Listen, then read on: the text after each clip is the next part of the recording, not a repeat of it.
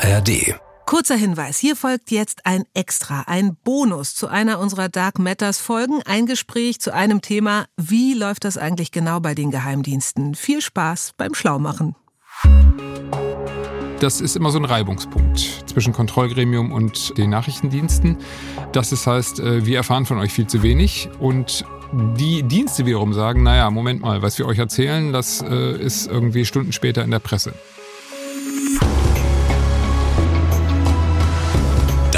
Matters. Geheimnisse der Geheimdienste. Mit Eva Maria Lemke.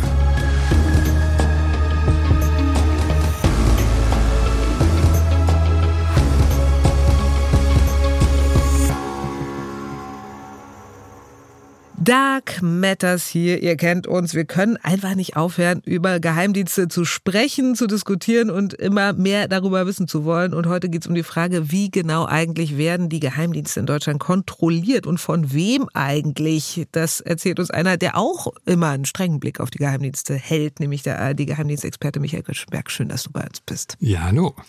Also, wer kontrolliert die Geheimdienste, ist die Frage. Also, das sind ja so einige, äh, soweit ich weiß, ne? Also, zähl mal auf. Wer, wer macht da? Also wenn man das auffächert, kommt, kommt eine Menge zusammen. Äh, zunächst mal gehört jeder Geheimdienst zu irgendeiner übergeordneten Behörde. Der BND gehört zum Bundeskanzleramt, das Bundesamt für Verfassungsschutz zum Bundesinnenministerium und der MAD gehört zum Bundesverteidigungsministerium. Und die kontrollieren ihren Nachrichtendienst zunächst mal auch und kriegen natürlich auch am meisten mit, was da läuft. Und dann gibt's die parlamentarische Kontrolle. Und da würde ich sagen, ist das Herzstück der Kontrolle das Parlamentarische Kontrollgremium, das regelmäßig tagt und wo die Chefs der Nachrichtendienste, ich sage jetzt mal, vorsingen müssen. Mhm. Wie oft eigentlich? Mittlerweile eigentlich in jeder Sitzungswoche des Bundestags. Da, oh, okay. So oft müssen die da antanzen. Ja, früher war das deutlich mhm. weniger, aber mhm. mittlerweile sind die äh, sehr regelmäßig und in deutlich äh, höherer Schlagzahl. Ist auch besser, weil das sonst früher immer dazu geführt hat, dass man einen riesen Stehsatz von Themen äh, vor sich hergeschoben hat und äh, immer mal gucken musste, wann, wann kriegen wir eigentlich mal Sachen abgearbeitet, die eigentlich schon von vorgestern sind. Wir machen auch mal kurz einen Pin ran. Also wir sind beim Parlamentarischen Kontrollgremium, die Liste ist noch nicht zu Ende abgerattert, aber was genau müssen die dann eigentlich erzählen? Also welche Operationen sie gerade durchführen? Ja, sicherlich nicht nicht, oder? Nein, in der Regel nicht. Aber es geht, es gibt so einen Mix. Zum einen setzt das Kontrollgremium Themen. Das hat häufig damit zu tun, was hat man in der Zeitung gelesen oder äh, im Rundfunk gehört oder im Fernsehen gesehen. Also was, was hat die also Presse? Also von dir erfahren zum Beispiel? Ja, auch das, ja, okay. Da will man dann, äh, dass die äh, Nachrichtendienste sich dazu verhalten. Ist das so richtig? Äh, was könnt ihr uns darüber sagen? Und äh, verbunden immer mit dem Vorwurf, warum erfahren wir das aus der Presse? Und äh, dann gibt's die Themen, äh, die die Nachrichtendienste selber da reintragen. So, das sind zum Beispiel besondere Vorkommnisse.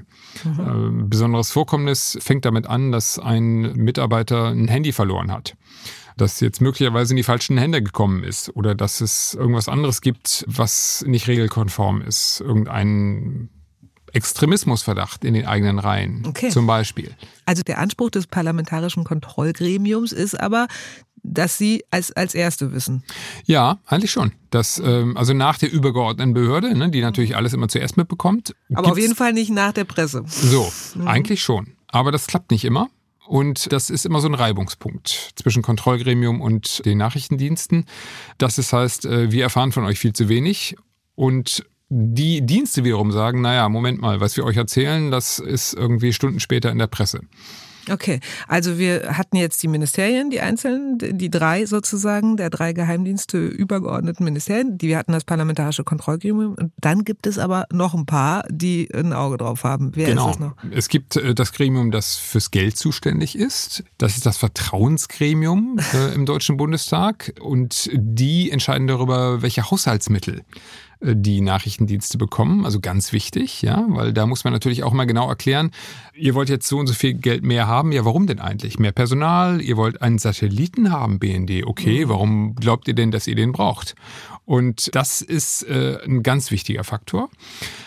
Und dann gibt es noch die sogenannte G10-Kommission. Die ist extrem geheim, weil da geht es im Endeffekt nämlich darum, dass äh, die Nachrichtendienste begründen müssen, warum ein deutscher Staatsangehöriger überwacht werden darf oder abgehört werden darf, um es konkret zu machen.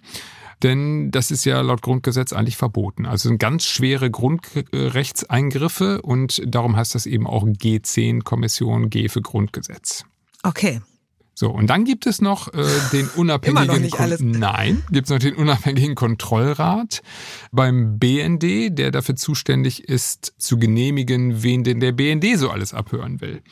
Das ist also Ah, nochmal okay. eine eigene Institution. Verstehe. Und dann, äh, das kommt vielleicht einigen jetzt auch noch in den Sinn, gibt es natürlich noch Untersuchungsausschüsse, wenn mal was richtig schiefgelaufen ist oder man zumindest rausfinden will, ob was schiefgelaufen ist oder nicht ganz äh, regel- und gesetzkonform abgelaufen ist, wie zum Beispiel der ganz berühmte NSA-Untersuchungsausschuss. Ne? Genau, und das ist sozusagen der schwerste Eingriff, den es gibt. Man sagt auch immer so das schärfste Schwert, das das Parlament hat, weil im Zuge eines Untersuchungsausschusses kann man sich wirklich alles an Akten kommen lassen, was es zu dem Vorfall gibt. Da sind dann die Nachrichtendienste auch verpflichtet, das zu liefern. Da geht der Streit immer darum, ähm, was darf geschwärzt werden aus Quellenschutzgründen und was nicht. Aber da fährt dann immer ganz der LKW vor mit Akten.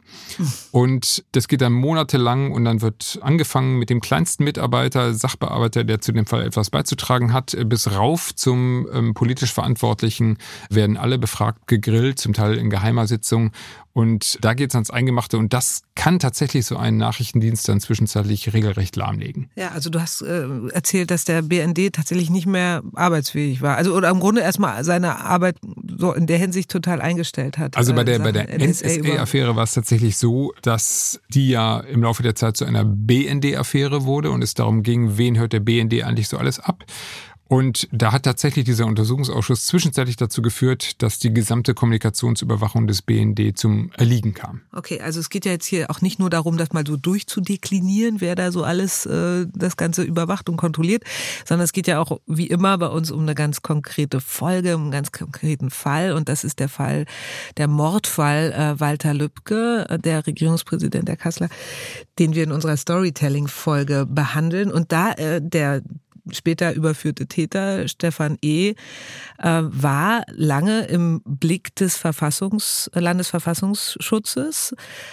Und die haben ihn dann aber irgendwie aus den Augen verloren. Also das ist jetzt zum Beispiel so ein Fall, wie kann das, also das kann ja eigentlich kein Kontrollgremium wirklich äh, verhindern, dass sowas passiert, oder? Das also ist ja im Grunde so eine Art Behördenpanne gewesen, was da passiert ist. Ja, eine Panne mit ähm, fatalen Folgen. Tatsächlich ist es so gewesen, dass Stefan E. wurde ähm, bearbeitet vom hessischen Verfassungsschutz. Und da ist man dann operativ, hat man irgendwann entschieden, ähm, der ist nicht mehr relevant, der ist abgekühlt, wie man das so nennt. Und der wurde dann sozusagen aussortiert und man hat ihn sich nicht mehr angeguckt. Hat sich im Nachhinein als fataler Fehler herausgestellt. Am Ende, zugespitzt formuliert, hat Walter Lübcke äh, diese Fehlentscheidung mit seinem Leben bezahlt.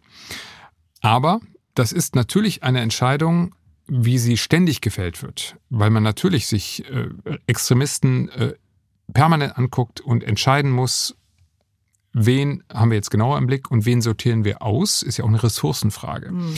Und dass man natürlich da mal auch daneben liegen kann, ist klar, aber das sind äh, diese operativen Entscheidungen, die im Endeffekt keine Kontrolle, ja, werden die werden selbstständig ja. getroffen und da kann keine Kontrollinstanz greifen, die jetzt äh, solche Entscheidungen dann auch noch extern überprüfen könnte. Also generell, egal ob jetzt Ministerium oder parlamentarisches Kontrollgremium, sind es gar nicht so unbedingt operative Everyday-Entscheidungen, die da kontrolliert werden, sondern wirklich so die großen Ausreißer nach unten und oben.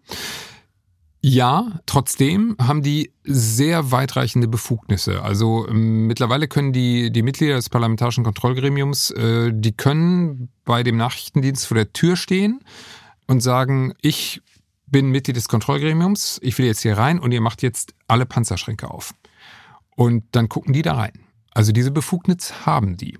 Das passiert sehr selten, weil, und das ist Teil des Problems dieser ganzen Kontrolle, dass äh, die Leute, die das machen, im Endeffekt ja Abgeordnete sind und diese Kontrollfunktion mh, als eine Art Nebenjob machen und häufig gar nicht die Zeit haben, in dem Umfang zu kontrollieren, wie das eigentlich nötig wäre. Aber es ist möglich und es findet gelegentlich auch statt, dass das in dieser Form passiert. Ich glaube, wir müssen dieses, dieses sperrige, diesen sperrigen Begriff parlamentarisches Kontrollgremium jetzt mal ein bisschen mit Leben füllen. Wo tagen die? Du hast schon gesagt, es sitzen Bundestagsabgeordnete drin, aber wo tagen die? Wie oft tagen die?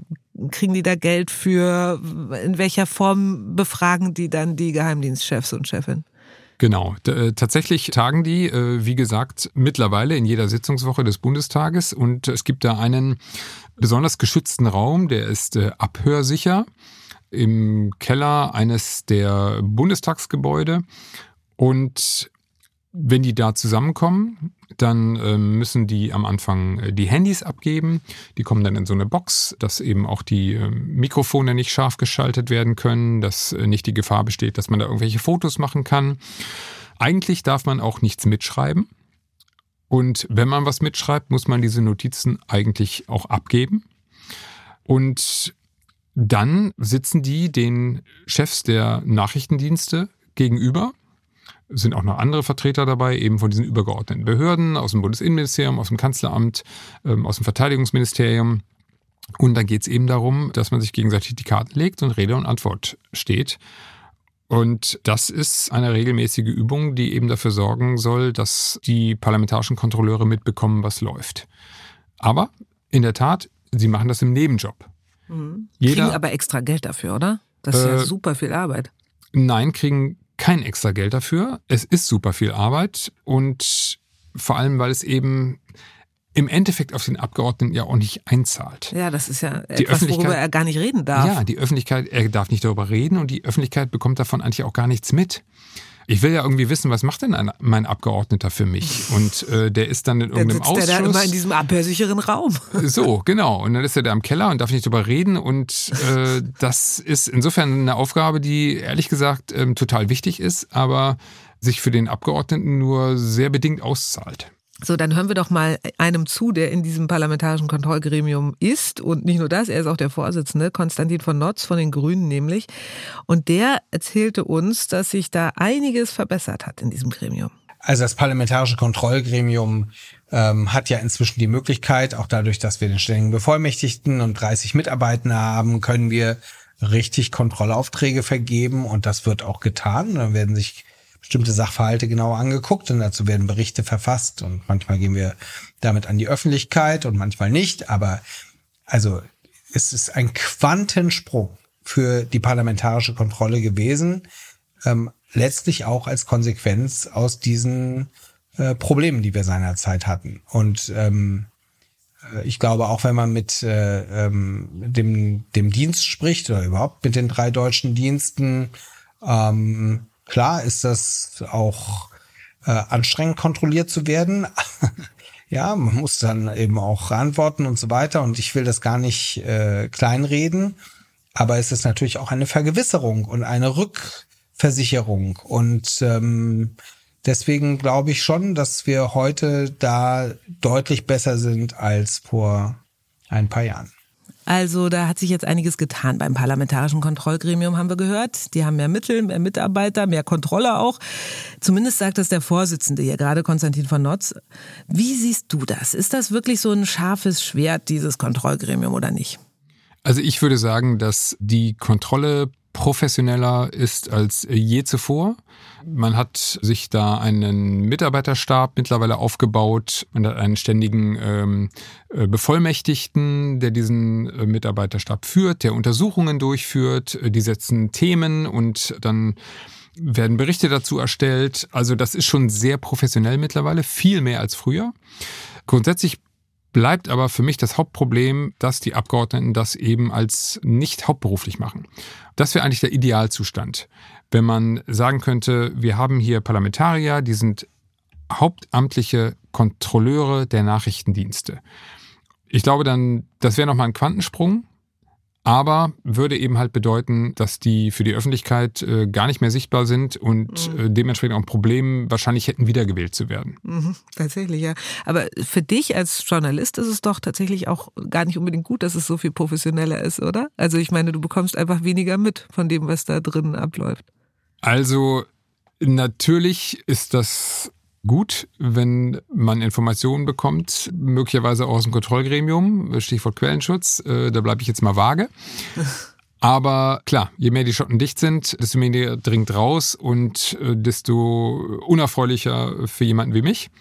Aber ich sehe schon auch, dass da eine Notwendigkeit natürlich besteht, dass geheim bleibt, was geheim ist und das professionell kontrolliert wird. Und insofern macht das schon auch alles Sinn. Es ist ja schon so, dass äh, in Deutschland wir ein besonderes Verhältnis zu unseren Geheimdiensten haben, also sehr viel kritischer draufblicken, sehr viel skeptischer auch mit ihrer Arbeit umgehen und das spiegelt sich natürlich auch äh, darin wieder, dass wir so viele Kontrollmechanismen aufgebaut haben, um die Arbeit zu kontrollieren. Ist das in anderen Ländern eigentlich auch so? Äh, Kontrolle gibt es in anderen Ländern auch, die ist zum Teil sogar schärfer, okay. sogar noch professioneller, also in den USA zum Beispiel, aber es gibt eine andere Grundhaltung. Und das ist schon was dran, dass wir in Deutschland unseren Geheimdiensten gegenüber eher skeptisch sind und eher die Frage gestellt wird, ist das alles so nötig und wollen wir das denn also wirklich? Und das ist so ein bisschen Schmuddelkram. In anderen Ländern wird diese Diskussion nicht geführt. Also Frankreich, Großbritannien, um mal europäische Beispiele zu nennen, wo die Geheimdienste ganz andere Befugnisse haben zum Beispiel auch die Lizenz zum Töten haben, mhm. Wird nicht in Frage gestellt von der Bevölkerung. Das ist bei uns ganz anders. Und insofern ist die Ausgangslage für die Dienste eine ganz andere. Und Deswegen sind auch die Befugnisse ganz andere. Also weniger Kultstatus und mehr Kontrolle bei uns zumindest im europäischen Vergleich. Wir haben geredet über die Wächter der Wächter der Demokratie zum Beispiel. Ähm, das Parlamentarische Kontrollgremium ist eins davon. Darüber haben wir am meisten geredet, aber eben auch um die vielen, über die vielen anderen Gremien und Runden, in denen die Geheimdienste ganz genau in den Blick genommen werden. Von einem beschrieben, der ebenfalls die Geheimdienste immer ganz genau betrachtet. Michael Göttschenberg, vielen Dank, dass du uns davon erzählt hast. Und wie schön, dass ihr dabei geblieben seid in dieser Folge und in diesem Interview von Dark Matters. Dark Matters. Geheimnisse der Geheimdienste. Und ganz zum Schluss haben wir noch einen Podcast-Tipp. Obwohl, den kennt ihr wahrscheinlich sowieso schon. Deutschland 3000, den tollen Interview-Podcast mit der noch tolleren Journalistin Eva Schulz.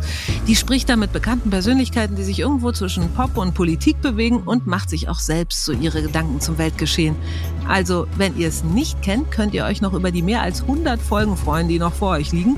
Und wenn ihr es kennt, bestimmt noch die eine oder andere nach- oder auch wiederhören. Deutschland 3000, eine gute Stunde mit Eva Schulz gibt's immer wieder neu. Jeden zweiten Dienstag in der ARD Audiothek.